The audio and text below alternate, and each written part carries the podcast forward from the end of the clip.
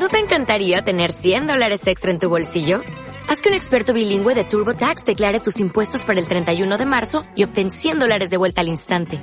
Porque no importa cuáles hayan sido tus logros del año pasado, TurboTax hace que cuenten. Obtén 100 dólares de vuelta y tus impuestos con 100% de precisión. Solo con Intuit TurboTax. Debes declarar para el 31 de marzo. Crédito solo aplicable al costo de la presentación federal con TurboTax Full Service. Oferta sujeta a cambios o cancelación en cualquier momento. Bienvenido a mi podcast. Soy César Neri, un mercadólogo mexicano con más de 30 años de experiencia en ventas y desarrollo de negocios. A mi paso por la vida, me he encontrado que el reto más importante para nuestra sociedad es identificar a los líderes del mañana. Dentro de mis múltiples actividades, imparto clases en distintas universidades en México. He tenido más de 5.000 alumnos y ahora quiero entrevistarlos como profesionistas, que nos platiquen su receta para lograr sus resultados. No todo ha sido fácil, pero siempre les ha quedado claro que para lograr algo en esta vida hay que creérsela. Comenzamos.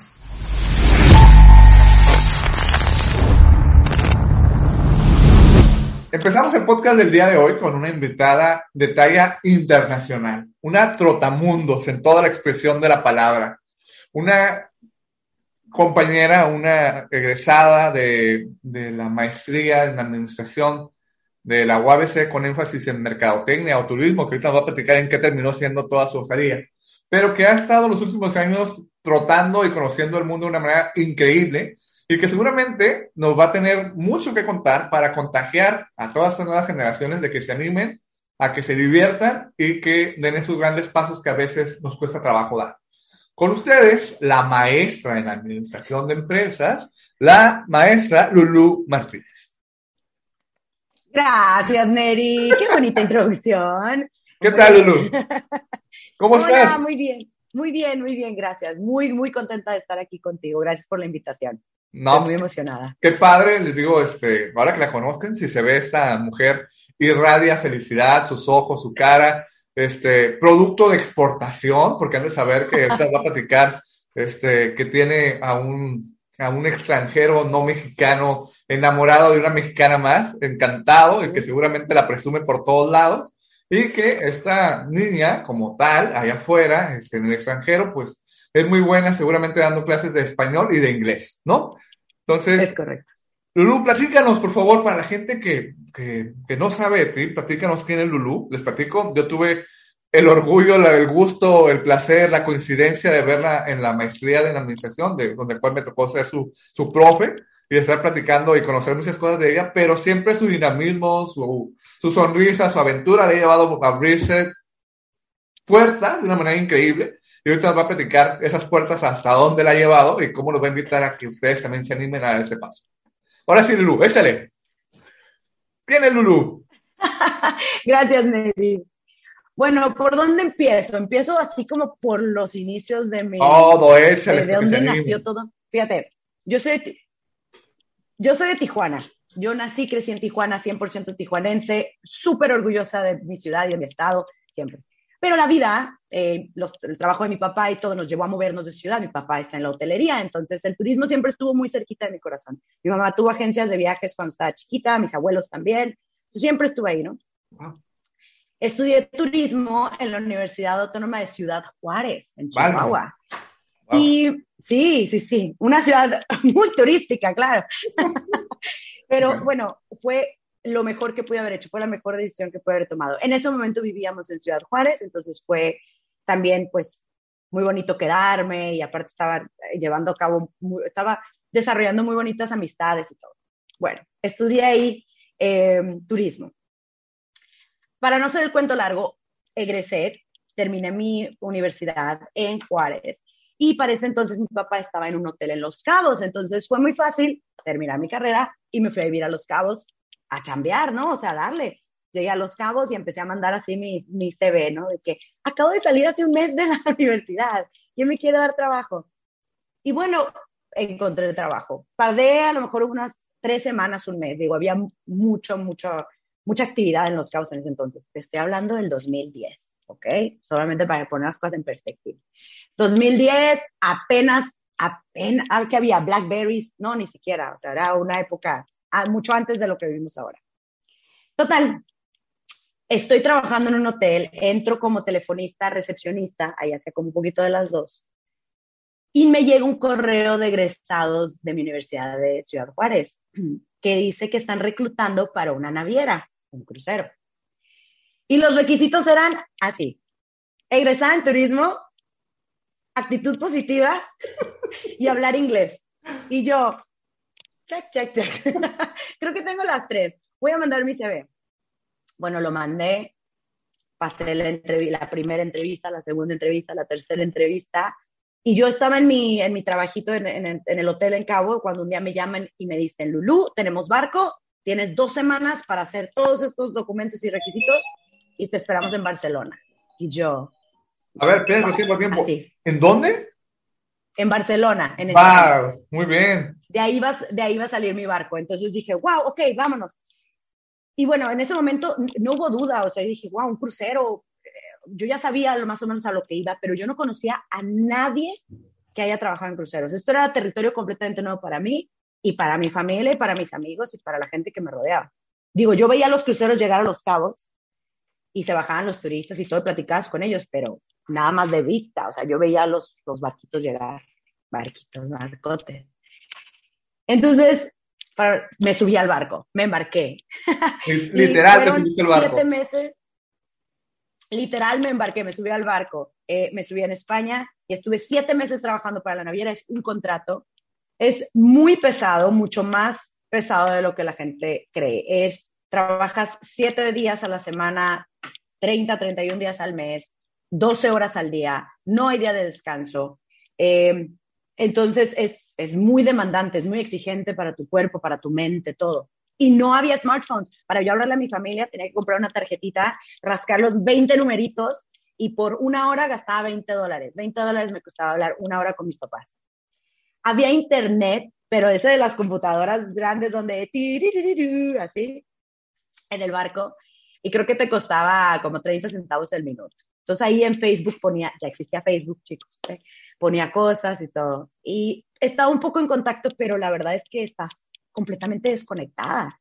Yo ahora veo a mis amigos que trabajan en cruceros y puedes llamarles en cualquier momento, agarras el teléfono, ves su Instagram, ellos están en vivo todo el tiempo, entonces ha de ser más fácil ahora trabajar en barcos. Quiero pensar por la conectividad, porque no estás tan despegado. Yo la verdad es que pues no había cómo, o sea, yo decía, quiero hablar con mi mamá, pero si estábamos en un lugar sin señal, pues te aguantas tres días y no puedes hablar con nadie. Bueno, en el barco eh, fue donde yo vi muchas oportunidades, además de que conocía mucha gente, obviamente de muchos, muchos países. Pero entonces vi muchas áreas de oportunidad en el sentido de que mi trabajo era muy sencillo. Yo era pool attendant. Yo tenía que estar encargada de las áreas donde estaban las albercas o piscinas y dar las toallas, eh, cualquier cosa que se ofreciera en las áreas abiertas, en las cubiertas abiertas. Total, me di cuenta que hay había programas, nuestro jefe nos decía, si ustedes sacan su nombre en, el, en los comentarios, y sacan un comentario positivo, les regalo 24 horas sin trabajar. Que eso era como un día libre wow, no, no pasa, nadie tiene días libres, todos trabajamos todo el tiempo.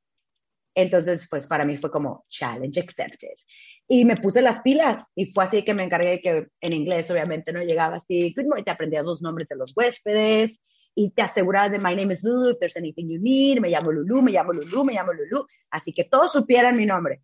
Y poco a poco, de repente, se terminaba un crucero y en los comentarios, Lulu de la alberca pude tener was great. Y ya, un día. Entonces, me llegué a ganar varios días hasta que mi jefe dijo, Lulu, ya no te puedo dar más días. Y yo, ok, pues tú dijiste, le dije, tú dijiste que por cada nombre, digo, ajá, es un día. Me acuerdo que en un crucero tuve como cuatro comentarios. Este, de cuatro, cuatro veces salió mi nombre. Y yo volteé y le dije, son cuatro días. y me dijo, no, Lulu, es un día. Y yo, chica, ok. Pero entonces aproveché esos días muy, trataba de ser lo más inteligente que pudiera para usarlos y conocer más de los lugares donde estaba, porque tenías que estar en el barco casi todo el tiempo. Bueno, tuve mucha suerte de que mi barco estuviera por el Mediterráneo, pasar a Egipto por el canal de Suez. Yo ya sabía que íbamos a ir a Egipto para Navidad, porque yo estuve en invierno. Yo sabía que íbamos a estar en Egipto para Navidad, pero la sorpresa fue que un día nos mandan llamar una junta de toda la tripulación, y ahí vamos todos al auditorio. Y luego la junta es de Dubai y yo, ¿por qué, ¿por qué la junta es de Dubai? Es que vamos a Dubai y yo, ¿quién va a ir a Dubai? El barco va a Dubai y yo, vamos a ir a Dubai. Yo no sabía, yo no sabía el itinerario hasta dónde llegaba. Yo pensé que era Egipto y te regresabas a España. Bueno, dos fabulosos meses en los Emiratos y ahí fue donde empezó el choque cultural para mí de en verdad entender qué diferente y qué grande es el mundo, las culturas, todo. Yo me acuerdo la primera vez que escuché un rezo en una mezquita, yo iba caminando y me asusté, porque se escucha como que están gritando, ¿no? Y me asusté y dije, ¿qué es esto? ¿Qué es esto? Y hasta mis amigos se rieron de mí. Ah, es, el, es que son, rezan cinco veces al día y ahorita es hora de rezar y es el llamado para que vengan a, para que se reúnan a la mezquita a rezar. Y yo, wow. Y empiezo a ver cómo se visten y sus culturas y todo. Y es, es la verdad, es muy impresionante y es que el mundo es tan grande y tan hermoso. Bueno, después de Dubai fuimos seleccionados porque éramos el barco más cercano a la India. Ningún crucero había ido a la India como turistas en la historia. Y fuimos seleccionados para hacer dos semanas, casi tres semanas en la costa de la India. Y fue, digo, si no hubiera estado ahí, probablemente nunca hubiera ido, ¿sabes? Y ahora quiero regresar algún día. Pero ese sí también fue una impresión y una estaba yo viendo tantas cosas tan diferentes, o sea, en siete meses pasé de Europa, Francia, Italia, todo el, todo el romance, todo así como la era, todo muy bonito, de repente pasamos a Egipto, donde nos metimos de lleno a todo lo que es lo musulmán, obviamente las pirámides, todo lo, todo de los egipcios, todo lo de la historia. Nos fuimos a Dubai, que es todo brilla, todo es nuevecito, los camellos huelen a flores, todo es así como bonito. Te lo juro, todo es así como, wow, todo es nuevecito y todo tiene oro aquí. Y luego a la India, donde la gente duerme en la calle, es, es, muy sucio, es muy... Porque nosotros no fuimos a Nueva Delhi, que es donde está el Taj Mahal, que es donde está la mayor parte del turismo y el dinero. Fuimos a unas zonas, pues, más, menos exploradas, vaya, por el turismo. Lo único que sí fuimos fue a Mumbai, pero igual que fuimos a Mumbai, digo, fuimos, en verdad nos metíamos a las calles a ver cómo era la vida real, no nada más por encimita. Y bueno, nos regresamos a Europa. Y yo, mi cabeza está así que, es que este mundo es impresionante. Y más, cada vez que conocí algo nuevo, más y más orgullosa me sentía de estudiar turismo. Y no solo eso, más y más orgullosa me sentía de ser mexicana. Claro. Porque quieras o no, claro. México, neta, no le pide nada a ningún país. O sea, además de la cultura, naturalmente, la naturaleza de México es tan diversa. O sea, yo me acuerdo que estaba en Dubai en un desierto, pero pues las dunas de Samalayuca no se quedan atrás, ¿sabes? O sea, o estaba acá en algunas, en alguna, en una, ¿cómo se llama? En una playa, en unas playas así súper bonitas, pero pues tenemos playas en Cancún el Caribe, tenemos La Paz, bueno, no se hable de la biodiversidad del mar, que después llegó a eso, porque para mí el mar todavía era para nadar. Ya después me metí al buceo y eso es otro boleto. Total, dije, wow, qué orgullo estudiar turismo y qué orgullo ser mexicana.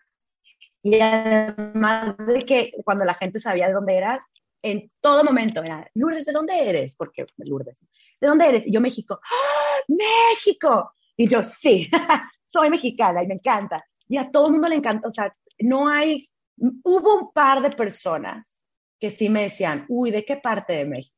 Y yo del norte. Y personas que a lo mejor leen mucho, ven noticias o algo y dicen, ok, y me preguntaban un poco cosas más específicas sobre el narcotráfico, sobre la violencia y todo, y yo era lo más transparente que podía. Yo le decía, mira, sí, yo viví en Ciudad Juárez cuando fue declarada la ciudad más peligrosa del mundo, sí, pero pues tu vida sigue, ¿no? Y tratas de, sabes a dónde, sabes con quién, sabes cómo, tomas tus precauciones. Pero yo siempre pongo el ejemplo, pero bueno, te vas al centro de Los Ángeles a las dos de la mañana y te puede pasar algo malo también, ¿no? Claro. Entonces, entonces trataba siempre de, explicarle a la gente que México es mucho más de lo que ven en cuanto a lo negativo, ¿no? En cuanto a la violencia, el narcotráfico, etc. regresé del crucero y dije, wow, ¿qué, qué voy a hacer ahora con mi vida? y vi tantas cosas, pero regresé a trabajar en una maquiladora, de contadora, o sea, mi vida, y yo era feliz, no me, o sea, era muy feliz, porque fue tanto, tanto, tanto, mira, siete meses de demasiada información, demasiada cultura, demasiada actividad, mi cuerpo, mi mente, todo estaban como, ok, necesitamos pies en la tierra, vamos a reorganizar nuestras ideas y ver a dónde vamos aquí. Y sí, fueron, me metí de contadora, tres años en una maquiladora, trabajo súper estable, súper noble, es una industria muy noble, y después me metí a reclutamiento. Y en reclutamiento duré cuatro años. En todo ese inter, lo que hice fue viajar. Entonces yo dije, ok, tengo mi vida muy estable, con mi trabajo, con mi familia, en mi casa, en Tijuana, muy feliz. Voy a utilizar toda esa energía y hacer un viaje grande al año. Y entonces empecé una, una, un reto, una, un reto, una, mm, como un proyecto que se llamaba 30 a los 30. Significaba conocer 30 países para, para cuando cumpliera 30 años. ¿okay? Cuando empecé, el, bueno, gracias al crucero conocí 12 países. Entonces se me dio como un brincote, un brincote. Pero dije, ok, ¿qué sigue? ¿Qué sigue? Y empecé a trabajar y era un viaje al año. También quiero que, entiendan esto, chicos, se puede, la cosa es, ser muy inteligente con su dinero y ahorrar. Y yo, soy, yo siempre fui, como trabajé de contadora, siempre fui muy inteligente con mis tarjetas de crédito. Los meses sin intereses son muy buenos, o sea, si sabes utilizarlos. Entonces yo empecé a comprar mis vuelos, mis boletos de avión a meses sin intereses. Obviamente empecé a viajar a hostales, low budget, o sea, no tiene, no, ya llegará el momento donde viajaré en primera clase, pero a los 20 no es por no, ¿para qué, no? Además, en los hostales, cuando viajas sola, es donde conoces gente, es donde de en verdad compartes experiencias, no estás solo todo el tiempo. En verdad no estás solo nunca cuando estás ahí. Entonces dije, ¿qué sigue? ¿Qué no conozco? Y, empecé, y viajé a Sudamérica. Y empecé con Brasil, Perú, Ecuador. Visité esos tres en un, en un viaje como de dos semanas y media. Maravilloso, padrísimo, padrísimo, padrísimo. El siguiente año encontré una súper oferta y me fui a Colombia. Una semana, poquito menos de una semana, Bogotá nada más.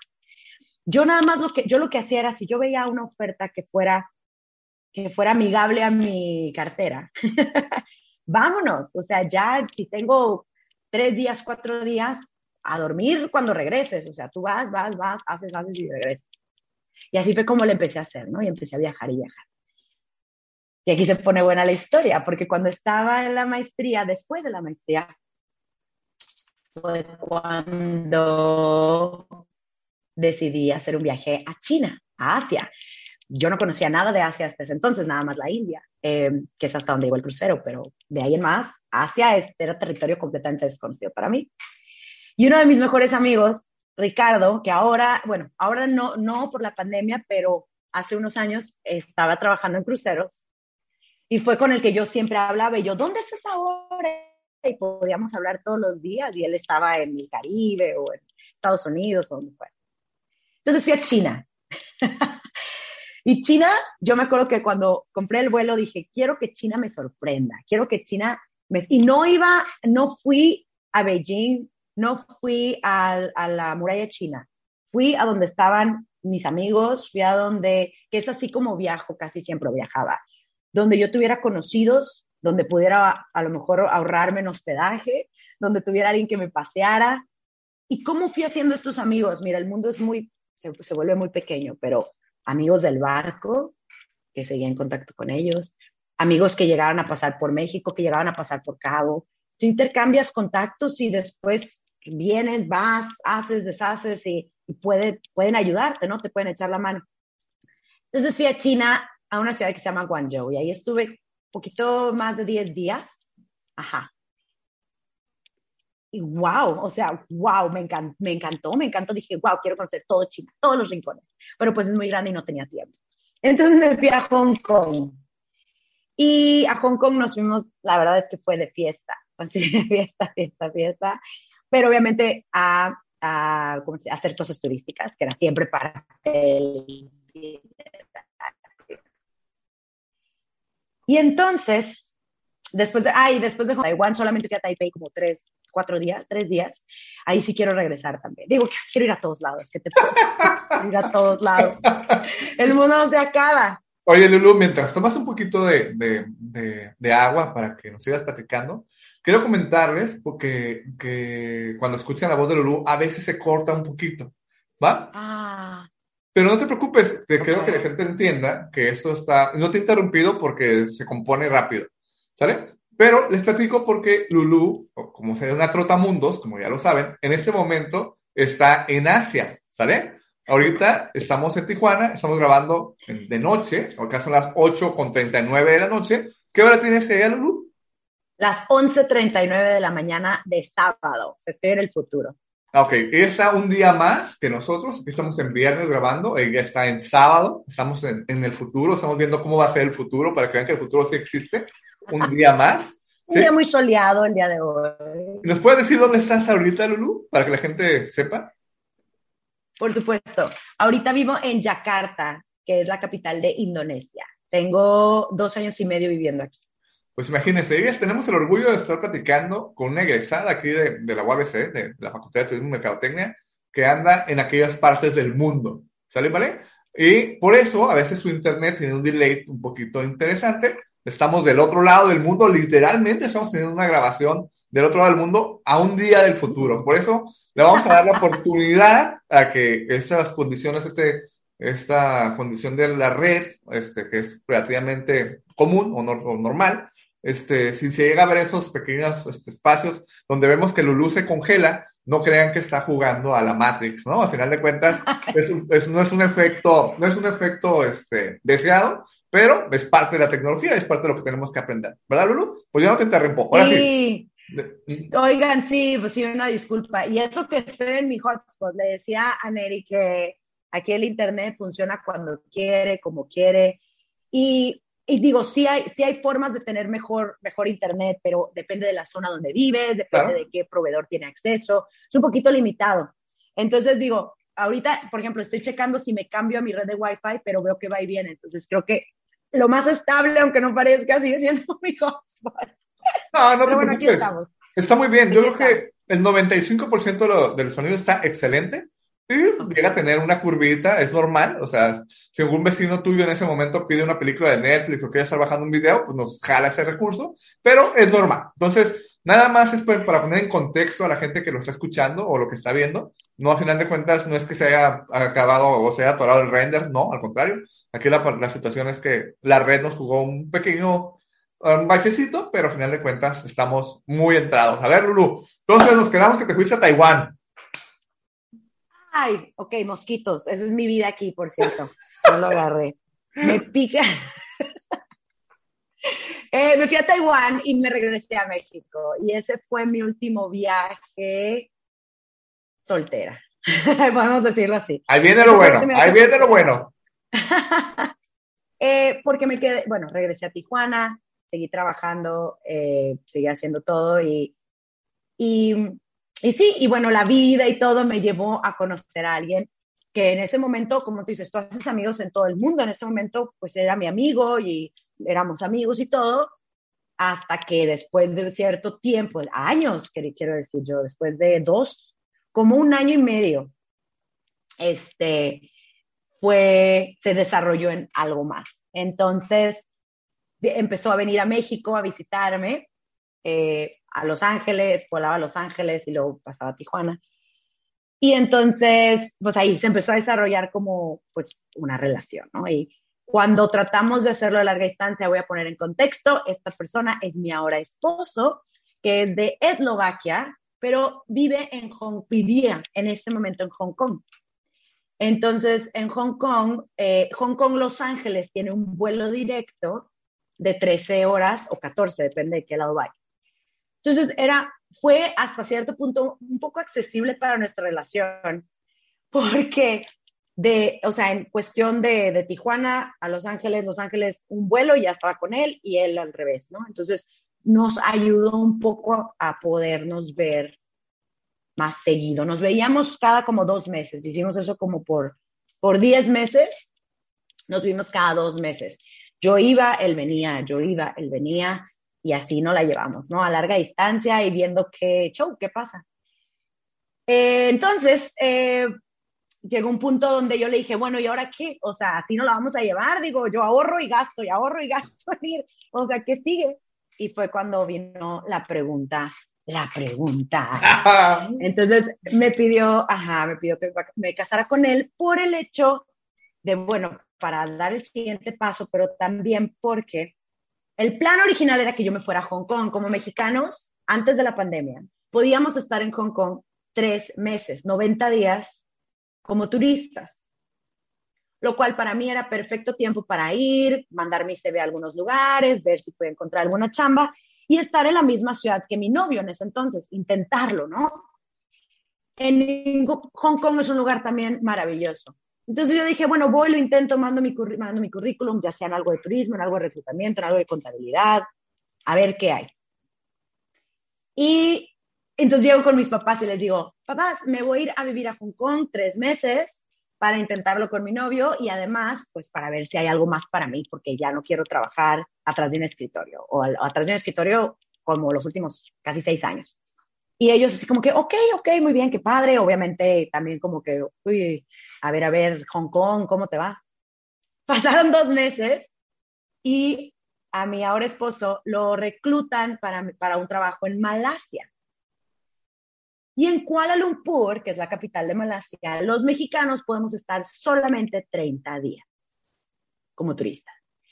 Entonces, la situación se complicaba porque 30 días, hacer un viaje cada 30 días es, pues, es mucho más caro, es mucho más batallar, batalloso y además em, el gobierno estaba muy al pendiente de que la gente no hiciera eso, no estuviera trabajando ilegalmente estuviera saliendo y entrando, haciendo una cosa que se llama visa run. ¿Ok? Así que llegó la pregunta y me dice, pues, digo, yo estoy seguro, ¿tú estás segura? nos casamos y yo, ok, nos casamos. y así fue como me fui a Malasia. Entonces llego con mis papás y yo, ¿qué creen? Ya no me voy a ir a Hong Kong, me voy a vivir a Malasia. Y ellos, ¿dónde está eso? Oye, Lulu, te voy a interrumpir porque necesitamos que digas la verdad. La verdad es que tu esposo estaba pidiendo ser mexicano a gritos. ¿cómo le hago para tener la nacionalidad mexicana? Pues busco una mexicanita, me la secuestro y consigo la añorada este, nacionalidad mexicana. ¿Cierto o falso? Yo te voy a ser cierto, 100%. Yo te voy a ser bien sincera. Yo siempre fui súper patriota. Yo siempre dije, yo me voy a casar con un mexicano, voy a tener una familia mexicana, voy a vivir en México y todo va a estar así. Uh, uh pero yo sé, bueno, no sé, pero siento que mi esposo en su otra vida fue mexicano, tiene todo, todo en su interior que lo atrae a México, está enamorado de la cultura, está enamorado de una mexicana, obviamente, pero hay algo de él que lo, que lo atrae tanto, tanto a México y se siente como en casa, la verdad, cuando está en México. Es, es muy bonito ver, es muy bonito ver.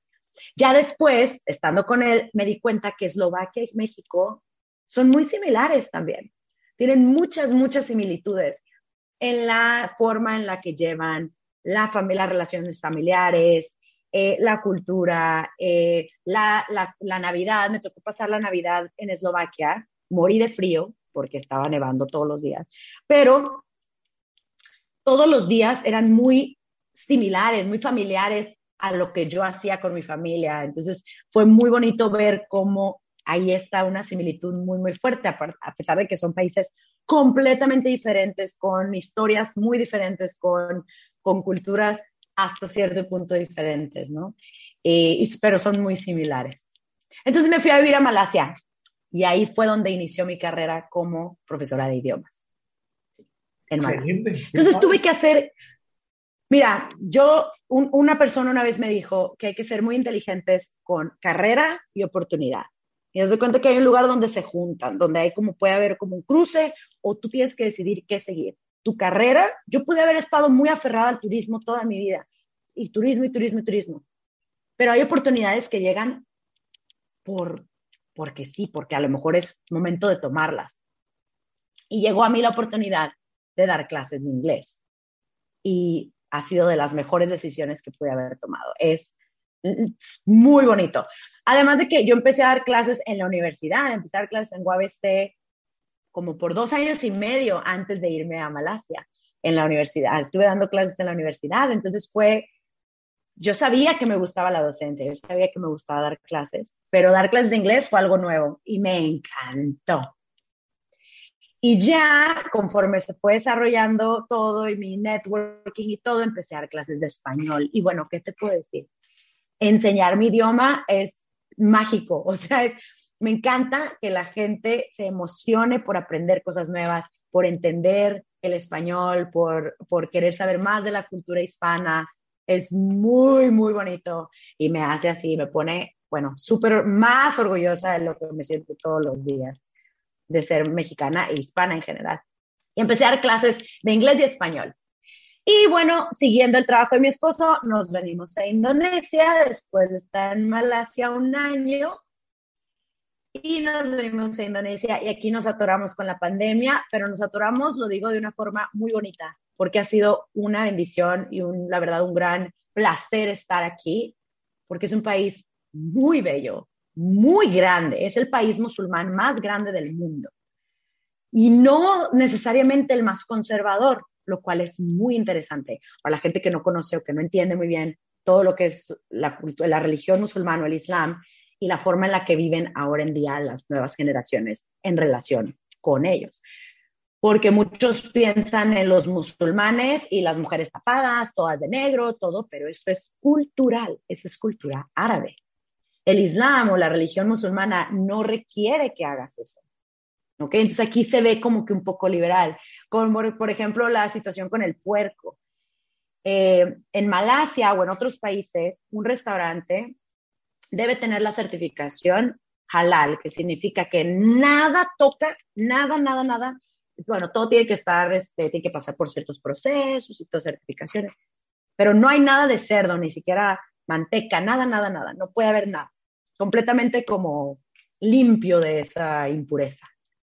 Aquí, en Indonesia, los restaurantes en su menú pueden tener pollo, carne, puerco, pero una persona decide, pues yo no como puerco, entonces voy a pedir de las otras cosas. No los separan tan estrictamente. Y esa es parte de la, de la mentalidad un poquito más moderna, quiero decir, a lo mejor un poquito más liberal que tienen aquí y son personas muy cálidas, pues es un país tropical, o sea, se sienten la gente, a veces demasiado relajado, déjame decirte, que a veces es como manejan muy lento, cosas así, em, pero es un país bello y gigante. Y aquí fue donde descubrimos hobbies como el buceo, empezamos a bucear y descubrir lugares bajo del mar que un humano se supone que no debe no debe estar ahí y podemos, gracias a la tecnología y los tanques y el todo, podemos estar 30 metros bajo el agua y ver cosas que no, o sea, que no estamos hechas para ver, pero es impresionante. Y, y eso también me hace muy orgullosa porque veo ahora el mundo del buceo en México, como por ejemplo Cabo Pulmo. Ahora, ya, es mi sueño, es mi próximo go-to. Ahora estoy ahorrando para hacer mi viaje específicamente a Cabo Pulmo, a ir a ver a las ballenas que están ahí. Ahora hay orcas residentes que están ahí todo el tiempo. Orcas. ¿Cómo? O sea, no, estoy así. México, México, México. Siempre, siempre voy a regresar. No, la verdad digo, aunque sea turista. San Luis Gonzaga, aquí en Baja California, con la parte del tiburón ballena, que también es una cosa increíble, impresionante. Claro. ¿no? Este, pero mira, la verdad, Lulu, me, me, encanta escucharte porque tú lo sabes, tú también soy licenciado en turismo, soy técnico en turismo este, yo soy, eh, me encanta, me encanta, soy amante del turismo. Yo estudié marketing por accidente, porque cuando fui a España a estudiar la maestría, la maestría en turismo estaba ocupada y lo único que había era turismo, era mercadotecnia, pues tuve que estudiar mercadotecnia, ¿no? Pero, pero algo que dices y que es bien interesante que la gente entendiera, porque a veces nos cuesta trabajo, que el mexicano afuera vale increíble. O sea, nuestra cultura es impresionantemente aceptada. Eh, el estereotipo del mexicano allá afuera vende muy bien, es muy, muy querido. Sin duda, habrá sus, gente que no quiera, pero la etiqueta de sentirte mexicano fuera de México es maravillosa. Maravillosa. Y mucha gente no lo entiende y no se la cree, porque hasta para eso es importante. O sea, oye, no, no sabes, por ejemplo, los latinoamericanos, ¿cuántos de ellos no les gustaría ser mexicanos? ¿Cuántos nos quieren mucho? ¿Cuántos los imitan? O sea, y la ventaja que tiene nuestro pasaporte, que no es el más fuerte del mundo, pero que te abre muchas oportunidades de conocer el mundo de una manera increíble, y nos lo perdemos porque no lo sabemos y no creemos o no le sacamos provecho a esta ventaja tan maravillosa de ser mexicano, ¿no? Interesante, tu, tu esposo es muy parecido a Chabela Vargas, ¿no? Los mexicanos nacemos donde nos da nuestra chingada gana, dice, ¿no? Entonces, él no tuvo por qué nacer en México, pero su, su, su corazón es mexicano y ahora que, que, te secuestró, pues mal mexicano es, ¿no? Sí. Me dice que no hay, no hay días aburridos conmigo, Mitch. Oye, pero ¿sabes algo que sí quiero decirle a los que nos están escuchando? Es que el miedo es algo que nos va a limitar siempre. O la incertidumbre de, ay, si me pasa algo, y si me pierdo, y si todo. Miren, hoy en día cuando yo empecé a viajar, no había las, las herramientas que hay ahorita. Ahorita puedes leer reviews, puedes hablar directamente con gente, puedes mandar mensajes, puedes ver fotos, puedes ver blogs, puedes ver videos, puedes hacer todo y puedes planear tus cosas tan a detalle. Digo, si eres una persona planeadora, si eres así de, yo voy a ver a quién me encuentro, se vale también. Pero es simplemente vencer ese, esa como ese miedito y hacerlo porque en verdad no se van a arrepentir de salir y conocer y siempre regresar y, entender lo, lo, ¿cómo se dice? Los, no los suertudos, pero lo, lo, lo grande que es México, lo bonito que es México. Y sí, como dices, la verdad es que cuando, cuando la gente te conoce, a mí me da mucha risa porque aquí es de que, ¿de dónde eres? yo, México, ¡uh, la China! Así luego, luego me dicen y yo, me da pena, pero sí, y tienen esa, esa, mm, esa idea también de México como un lugar muy cálido y todo. Y me encanta también que siempre se refieren a México por el fútbol o por el box o, o por, eh, o por las, las, pirámides, ¿no? Los mayas, los aztecas. Siempre hay ciertas cositas ahí que la gente como que sabe. Obviamente el tequila y el mezcal es algo que siempre sale a la luz. Siempre es de que, uy, tequila, mezcal. Y yo, sí, sí, muy rico, muy rico. Qué padre, qué padre. La verdad es que qué, qué padre, porque seguramente lo notas y lo que dice tu marido, ¿no? No, cómo aburrirse contigo cuando eres un tormiguino de energía, ¿no? O sea, no te aguantas tú solita. O sea, siempre tienes que estar haciendo algo. Otra vez, me encanta ese tipo de pláticas porque eres de las personas también que no deja de sonreír, que lo disfrutas. Y eso es la vida, ¿no? Disfrutarla, o sea, arrepentirte, caerte, levantarte, decir, hoy no fue un buen día, pero el día que tienes un excelente día dices, lo valió, este, que esa experiencia me la voy a llevar. He conocido, increíble lo que te decías, cada vez que conocías un país nuevo, te abría un panorama distinto. Cada cultura, cada condición, empiezas a ponderar lo que tienes versus lo que no tienes y dices, oye, la verdad es que tenemos un país maravilloso, vivimos increíblemente bien. Nos, nos dicen que no somos ricos, pero no somos ricos porque nos miden de una manera diferente, pero la riqueza del mexicano, el vivir en México, en verdad es maravilloso.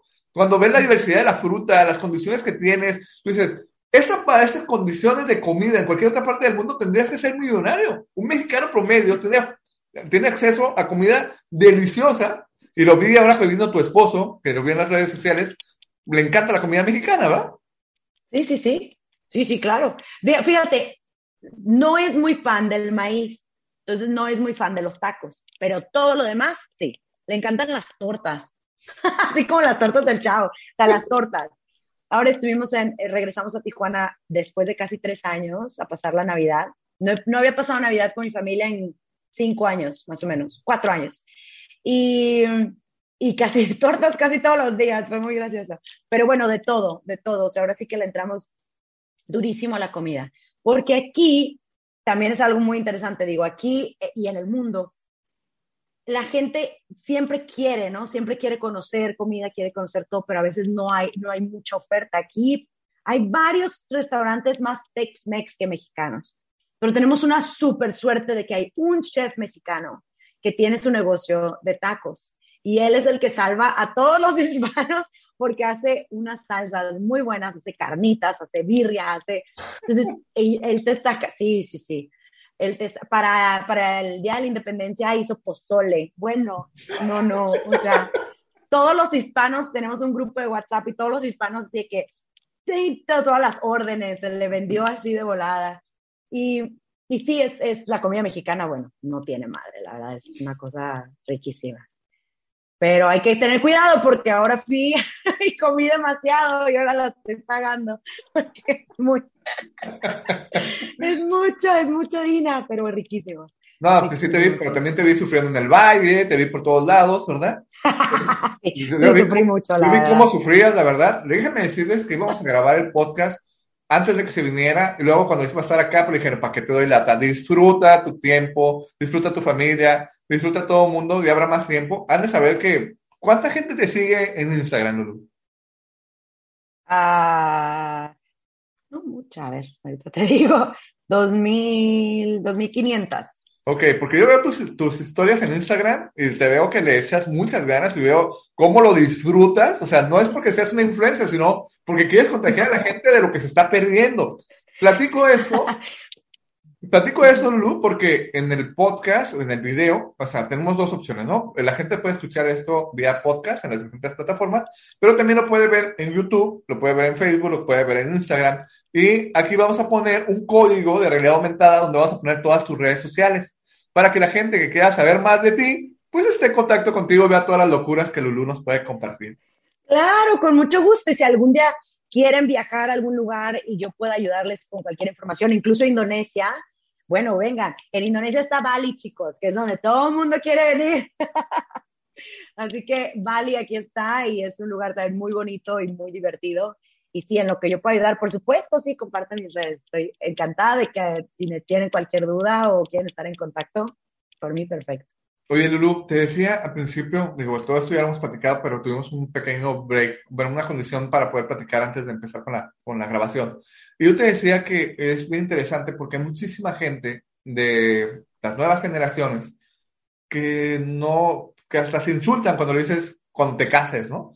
Este, te dicen, no, yo no me quiero casar, o sea, yo quiero conocer la vida, quiero conocer el mundo. Eso de casarse no es una palabra dentro de mi, de mi vocabulario, pero primeramente Dios, que a lo mejor máximo en un año esto de la pandemia termine y las restricciones de moverse sean más amplias, este, seguramente mucha gente va a querer viajar y que va a querer conocer. Creo que estamos en esta etapa del lado mexicano donde la sociedad nos está permitiendo tener ese acceso. Como tú dices, las redes sociales, las nuevas aplicaciones, ya no ocupas ni hablar idiomas, pues, porque bajas una aplicación y con esa aplicación te puedes estar traduciendo, te puedes estar leyendo los letreros. Es una manera, una manera increíble. Lo interesante es que des el paso a conocer y que te des esa apertura, porque otra vez, no nos vamos a llevar nada de esta cochina vida más que las experiencias que tú tengas, ¿no? Y eso de, cargar objetos y dejarlos guardados en una repisa está padre, pero llevarte experiencias y conocer el mundo y saber de qué estás hablando, seguramente es algo que te nutre más. ¿Tú cómo ves, Lulu? 100%, Neri, 100%, 100%. Y sí, como dices, digo, si no se quieren casar, no tiene nada de malo. Digo, ustedes son libres de tomar las decisiones de su vida como ustedes quieran pero es súper importante que lo hagan, que lo intenten, que busquen algo más allá. El mundo es grande y pequeño al mismo tiempo y es hermoso para descubrirlo, es hermosísimo. Y, les digo, la idea es que empiecen pequeños, no tienen por qué lanzarse que me voy a ir a vivir. Empiecen chiquitos, o sea, si nunca han salido de México, empiecen por algo pequeño, empiecen por Sudamérica, donde hablan español, empiecen por España, donde a lo mejor va a ser su primer viaje internacional, pero si sigue siendo el mismo idioma, no se van a sentir tan perdidos o incómodos. Y van dando pasitos, va Cuba, este, más islas, Puerto Rico, no sé, Centroamérica. Hay muchos lugares a donde pueden ir, incluso pueden ir a Guatemala, digo, o sea, pueden empezar chiquito y después ir poco poco, poco a poco descubriendo más lugares. Y, y pónganse, pónganse retos, pónganse meta, hagan un plan hagan un plan financiero que no tiene nada, nada del otro mundo, así gano tanto, ahorro tanto, en un año y medio me puedo ir de viaje por dos semanas. Ok, perfecto, junto mis vacaciones y ahí le van buscando, ¿no? Y van haciendo poquito, poquito, poquito. Pero todo se puede, todo se puede. Y sí, bueno, ahora con la pandemia, sí es un poquito más difícil. Bueno, más difícil a lo mejor ir a países como Canadá o como eh, algunas partes de Europa, Asia, casi todo está cerrado, pero Sudamérica no. todo está abierto, todos son bienvenidos por lo que yo sé. Váyanse a Colombia, váyanse a Perú, váyanse a Ecuador, empiecen. Uy, me estoy cortando otra vez, creo, ¿verdad? No, no, no, todavía. Eh, empiecen chiquito y sí se puede. Ah, ok. Y sí se puede, sí se puede. Empiecen así poco a poquito, pasitos. Y ya conforme se vayan sintiendo más cómodos y tengan esa, esa sensación de subirse a un avión por muchas horas, hacer, estar en un hostal o en un lugar, empezar a conocer gente, empezar a socializar con personas de otras culturas, se van sintiendo más cómodos con ustedes mismos, porque otra cosa muy importante es, van a aprender tanto sobre ustedes también. O sea, como personas, van a crecer muchísimo como personas, van a, obviamente van a aprender muchas cosas y van a poder tener más opiniones sobre el mundo y sobre las culturas, pero ustedes van a también descubrir qué les gusta, qué no les gusta, cómo les gusta hacer las cosas, todo, que a lo mejor van a conocer nuevas, nuevas, eh, nuevos lugares, nuevos trabajos, nuevo todo, y van a entonces decir, oye, yo quiero intentar eso, yo quiero intentar el otro a lo mejor tomar una idea de otro país. Yo tengo tantas ideas de Asia, Dios mío, que quiero llevar a México. No, no se acaban. O sea, yo veo lugares y yo, y eso en México, eso, eso en México, eso sería muy bueno. Pero pues ahorita no estoy en un momento para, para poder desarrollar negocios, pero hay mucho, mucho potencial para, para aprender de otros países, igual regresarlo a casa o sacar de México y, y ponerlo, poner, cultivar semillitas en otros lados. No todo, todo se puede. Y les digo, esas metas son súper importantes porque algo que me faltó comentar es que mi meta de 30 a los 30 se cumplió. Y cuando cumplí 30 años, me casé y me fui a vivir a Malasia, que fue mi país número 30. Entonces, para mí eso fue como, ajá, eso fue como mi, ok, lo hicimos y ya de ahí, obviamente sigo. Ahora mi meta es, eh, bueno, era, antes de la pandemia, es un, un país con mis años o sea, 31, 30, un país nuevo al año, pero con la pandemia pues se ha frenado un poco, pero digo, en cuanto podamos, le seguimos, le seguimos. Qué, padre. Oye, Lulu, este, vamos a aprovechar esto porque algo nos pasa, este, hay, hay gente allá afuera que no entiende que se puede estudiar turismo por amor y por convicción. Mucha gente cree que la gente que estudiamos turismo, estudiamos turismo porque, porque no había otra opción, o porque era una carrera mientras me caso, o porque porque no hay matemáticas, o porque va a haber mucha fiesta, o porque va a haber mucho... Sin embargo, se les olvida, y te lo platicaba ahorita, que la gente cada vez entiende más que las experiencias son lo que verdaderamente vas a llevar. Y que una persona en promedio se gasta en una semana lo que gana en un año, ¿no? O sea, perdón, en un mes. O sea, lo que pasa, esa gente está ahorrando para irse en una semana, disfrutar todos sus ahorros en promedio de lo que gana en un mes, para dejarlo en un lugar. Entonces, el proyecto del turismo, pues al final de cuentas se vuelve en una industria increíble donde todos podemos aprovechar. Y tú acabas de decir algo bien interesante. Conoces tantas cosas del mundo que lo que te hace falta es tropicalizar, ¿no? O sea, ¿qué quiere decir eso? Pensar global, pero traerlo en un lugar local, ¿no? Cómo aprovechar esas condiciones y empezar a ver cómo sí funciona en otros lugares y llevándolo a un lugar donde tú ves esa fertilidad de negocio, podrías pegarle de una manera increíble pero también está bien padre porque te habla apertura, te esa apertura de decir, sí se puede, algún día lo voy a hacer, algún día lo voy a lograr y no me da miedo envejecer porque yo sé que voy a seguirme divirtiendo. 100%. Y sí, esa, esa fama del turismo, bueno, existe desde que, desde antes de, yo creo, desde el inicio de los tiempos de turismo. Pero, y sí, la verdad, no lo vamos a negar. Hay gente que estudia turismo por estas razones, pero hay gente que estudia turismo por, en verdad, verdadera pasión y verdadera, verdad, por, por, que en verdad creen que, el turismo va a llevar o los va a llevar a algún lugar, tanto, tanto a uno como persona, como el lugar que estén representando, ya sea la ciudad, el estado, el país, en el mundo, donde sea. Entonces, sí, para estas personas que sí ven el turismo como, como algo en verdad, que, que, es algo en lo que creen y que lo estudian, como tú dices, por convicción y por pasión, esas son las personas que van a llevar el turismo muy lejos y que van a poder ayudar a que, a que se abran esas, esas puertas o esas nuevas ideas. Y la verdad, yo, yo siempre decía esto, yo soy embajadora de mi país cuando no estoy en mi país. Correcto. Entonces yo voy a un país y yo represento México. Si yo cometo un error, no va a ser Lulú, es la mexicana. Y por ende es México. Entonces, siempre ha quedado eso bien conmigo, de que yo quiero dejar siempre una buena imagen y decir que la gente, cuando conozcan a otro mexicano, digan, ¡Ah! no, la otra mexicana que conocí. O cuando me conocen a mí, me dicen, uy, yo tuve un amigo mexicano, hicimos esto y esto y el otro, buenísima onda. Eso es lo importante, porque a lo mejor no estamos vendiendo el turismo porque estamos nosotros en otro país, pero estamos, somos siendo embajadores y a lo mejor cultivamos esa semillita para que vayan a visitar México tarde o temprano. A mí sí me pasa mucho ahora, como México está abierto, México no cerró sus puertas con la pandemia. Mucha gente, muchos extranjeros que estaban aquí en Bali precisamente, se están yendo a México, a Tulum, a Oaxaca, a Cancún, y se están yendo para allá como, como nómadas digitales porque ven que primero está abierto y dos, porque algo vieron en México que dicen, ok, vamos para allá, ¿no? Y, y, y vamos a explorar y, y es muy bonito y entonces cuando yo voy veo de que, o sea, que me dicen que, ay, fui a México, y me encanta de hecho conocer mucha gente cuando me conoce, me dice, ay, fui a México y 90% de la gente que me dice que ha ido a México ha ido a Cancún. claro. Es como el lugar de los extranjeros. Pero me encanta cuando de repente conozco a alguien que me dice, fui a Guanajuato, fui a la Ciudad de México, estuve en Guadalajara o estuve en Nayarit. Y yo, wow, me encanta saber, ¿qué te pareció? Ya me cuentan que estuvieron fascinados y todo muy bonito. Entonces, sí, sí es, sí siempre somos embajadores del país y hay que representar a México de la mejor manera posible, porque puede ser muy positivo, pero también puede ser muy dañino si, si no lo hacemos, ¿no? Para, no para nosotros, sino en la big picture, big picture. Correcto. Y eso es un padrísimo porque al final de cuentas, pues cada país cuenta su historia de, de lo que pasa en México, ¿no?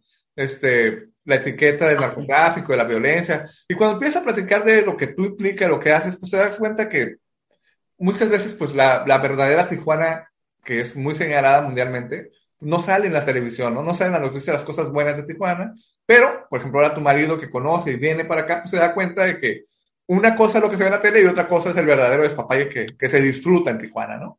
Por supuesto. Y de hecho lo he escuchado decir y me encanta, porque cuando dice mi esposo es de México y preguntan, ¿de dónde? De Tijuana. Y hay gente que, uy, Tijuana. Y él, no, no, es que Tijuana es esto y esto, y, tienes, y aparte el Estado, siempre habla del Estado. Siempre dice, y baja, está Valle, está Ensenada, está. Y entonces él ya también promueve indirectamente por mí, ya lo hace también. Entonces, es súper bonito. Y además porque también he podido enseñarle muchas cosas de México muy bonitas. Nosotros hemos hecho dos veces toda la baja en carro, acampando. Y lo, lo, haríamos cada año si pudiéramos. O sea, es, es maravilloso. Y eso es nada más la, la península, ¿no? que falta todo lo demás. Oye, Lulu, voy a aprovechar para hacer un paréntesis. Este, digo, yo no tengo los kilómetros recorridos como tú, o sea, no conozco tantos países como tú, que algún día me encantaría tener esa, esa oportunidad, esa suerte, que es un algo maravilloso. Vente a Indonesia, yo te pasé. Hay que ir, hay que ir, con mucho gusto. Pero a lo que voy con esto es que, en verdad, la gente que nos está escuchando y que no tiene la oportunidad de conocer la Baja, lo que es Baja California y Baja California Sur, eh, la verdad no saben de lo que están perdiendo, ¿eh? este, digo, tengo la oportunidad de conocer varios países y varias condiciones, pero la verdad es que ese viaje, el road trip de, de Tijuana, a Cabo San Lucas, darle la vuelta, regresar sin prisas, con una casa de campaña, en verdad es lo mejor que te puede pasar. Es el mejor viaje. ¿A poco no? Sí, sí, sí, perdón. No, sí, casa de campaña y helera es lo único que necesitas. Y tu traje de baño. Y nada más, este, si se lo van a aventar, tener mucho cuidado porque hay vacas sueltas, ¿no? Es lo único, es lo más peligroso que se van a encontrar porque como no hay mucha agua en Baja California Sur, el libre pastoraje quiere decir que los, los, animalitos van a andar sueltos y hay que tener cuidado con algunas vacas, algunas chivas que se, tras, se pasan la calle. Pero pues, si no llevas prisa y vas conociendo, hay oasis, hay excelentes playas, la mayoría virgen, la densidad demográfica en Baja California es bajísima, prácticamente estás en un lugar virgen y la verdad es que es un lugar para aprovecharse, para disfrutarse con la conexión para los que no conocen y quieran venir, porque pues, somos licenciados, bueno, les encanta turismo, ¿verdad? Eh, también contamos aquí con uno de los observatorios más importantes del mundo mundial, que es San Pedro Mártir, donde pues normalmente se dice que solamente dos o tres años, dos o tres días al año podrías tener problema de visibilidad de, de las, del cielo, pero tienes unos, unas noches hermosísimas para poder disfrutar todo esto, ¿no?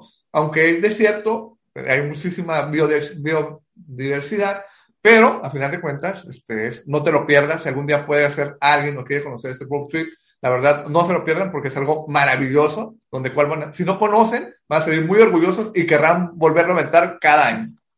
Sí, nosotros estamos fascinados. Ya lo, lo podríamos hacer en verdad cada año si estuviéramos en México. Es fabuloso. Claro, les tiene que gustar acampar, les tiene que gustar así como bañarse en el mar, y, o sea, un poquito, pero es hermoso, como tú dices, hay unas playas espectaculares. Y cuando bajas a La Paz, La Paz para mí es una de mis amistades favoritas del mundo. Balandra para mí es, no, no hay nada como Balandra para mí. Y eso que he tenido la oportunidad de ver otros lugares, pero yo regresaría. O sea, el ver los cactus y ver el mar transparente, así azul, azul, me, me pone la piel chinita. Ese, el, eh, vivimos, sí, el, la península es hermosa, así que hagan el viaje, chicos, la verdad, vale muchísimo la pena. Y eso no necesitan tanto presupuesto, necesitan un carro, una casa de campaña, una hielera y vámonos. Y, dale. ganas de manejar. Sí, disfrutarlo.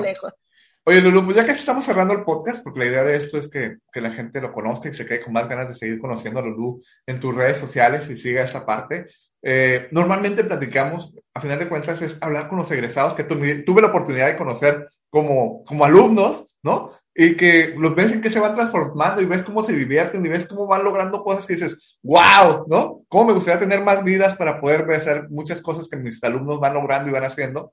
Es algo maravilloso. Lulu, pregunta expresa. Si yo te preguntara, ¿de qué te acuerdas de alguna clase del Neri? ¿Qué dirías? Uh. ¡Ay, Neri, no! ¡Sí! No, Yo, yo, yo, sí sé que te vas a acordar.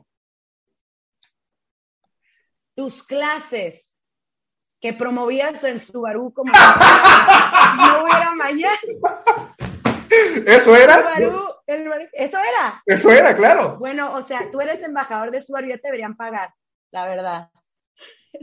Promotor les platico porque era muy curioso, porque en ese día, en esas épocas, Lulu tuvo un accidente y le chocaron su camioneta, ¿no? ¿Te acuerdas? Esto, sí, sí, me volteé. Ajá, yo decía, Lulu, Lulu, es que tienes que comprarte un Subaru.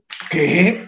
Sí, una Subaru, un Subaru. ¿Pero qué es eso? Mira, es un carro muy padre, mira, yo tengo años usándolo. Entonces, no veíamos otra cosa más que decirle por qué tenía que comprarse un Subaru. Sí, sí, sí. ¿Te acuerdas? Sí, la verdad que sí, eso me acuerdo. No te iba a hacer sufrir. la prueba. No, exacto, no te iba a hacer sufrir. Si hubiera hecho que un papelito le hubieras atinado sin ningún problema, porque yo me acuerdo que llegaba a su clase y me decía, otra vez se viene este enfadoso a platicarme de su Subaru. No, no. Pero me acuerdo que eras, bueno, te era fascinado, o sea, era como lo, lo, mejor, o sea. Y yo es que Toyota y tú no, así. bueno, pues para que veas, este, estamos haciendo un comercial para Subaru aquí. Este, Toyota estaba tan enamorado de Subaru que terminó comprando parte de las acciones de Subaru para poder tener la tracción que Toyota nunca pudo tener y ahora integra gracias a la conexión que tiene con Subaru. ¡Wow! Muy bien. A ver, Lulu. Ahí está. No, estábamos equivocados. No, no, Y no te podrías, no, no podría ser algo más maravilloso aventarte el viaje a la baja en un Subaru. Yo lo hice en mi Toyota y me fue bien. Nos quedamos atascados una vez nada más. ¿Ya ves? ¿Ya ves? Pero es lodo, el Subaru también se atasca en el lodo. No, no, no. Te voy a decir, te voy a mandar unos videitos actualizados para que estés al día. ¿Te parece, Lulu? Me parece muy bien, eh, súper bien. Pues, ¿cómo ves, Lulu? ¿Con qué quieres cerrar? Uf, ay, pues no sé, muchísimas gracias por la invitación. Gracias a los que están escuchando hasta este momento, que espero que no se hayan aburrido y hayan dejado de escuchar desde rato. Eh, pues a, sus órdenes, la verdad, en lo que pueda. Cualquier información que necesiten eh, o, o cualquier duda que tengan de lo que pasa en esta parte del mundo, estoy a sus órdenes y la verdad, chicos, dejen que, bueno, planeen ajustándose a la pandemia sin embargo, ah, salgan, salgan, disfruten, vivan, hagan todo ese álbum de experiencias, como dice Neri. Junten su álbumcito de experiencias, que en verdad los va a hacer crecer mucho como personas y como mexicanos, si son en verdad tan patrióticos como nosotros somos. Em, ¿Y qué más? ¿Qué más les puedo decir? Nada, pues es que es, es, maravilloso viajar, es maravilloso viajar. Y aunque sea viajes domésticos, hagan el viaje de la baja, empiecen por eso. Y así poco a poquito, poco a poquito. me, da, me da mucha pena y mucho coraje y mucho sentimiento porque los últimos tres minutos tu internet se puso bueno y te escuchamos cada vez mejor. sí, la verdad es que estos últimos tres minutos yo creo que tu vecino dejó de ver Netflix y ya nos permitió este, que llegara mejor tu sonido y mejores tus, tus condiciones de, de, audio y de video. O sea, todo se dio muy bien, pero sí estos últimos minutos se, se, se aprovecharon mejor. Entonces, esperemos que, que, no sea la última vez que nos recibas y nos platiques una nueva historia para poderte invitar nuevamente, porque seguramente habrá mucho de qué platicar. Con muchísimo gusto, Neri, con muchísimo gusto. Muchas gracias por la invitación otra Pablo, pues un gusto estar divirtiendo. Disfruta tu sábado. Ya para mí ya estamos a punto de, de, guardar este, a los perros y irnos a dormir, ¿verdad? Porque ya que a este lado ya hace un poquito de sueño. Este, pero la verdad, un honor, un gustazo que nos hayas compartido y esperemos que mucha gente se contagie y te siga, no nada más en redes sociales, sino sirva tu ejemplo, que se embarque, que se, se, se anime al mochilazo, que camine, que tengas experiencias, que salga de su casa, que deje de criticar a sus papás y que entienda que la vida es muy diferente a estar en tu casita guardado. 100, sí, sí, sí, 100%. Y gracias por hacer este podcast también, Eri. Se hace un proyecto muy, muy, muy divertido, muy padre y que espero que llegue a muchas personas y que en verdad sí los inspire. así que muchas gracias por hacer este proyecto. Perfecto. Muy, pues, muy bueno. Nos despedimos. Muchas gracias, Lulu. Hasta luego. Gracias, adiós. Muchas gracias por quedarte hasta el final de esta conversación. Espero en verdad que esto te aporte algo en tu vida, que te ayude a tomar mejores decisiones. Te espero en el próximo capítulo y no olvides que para lograr lo que tú quieras, primero hay que creérsela.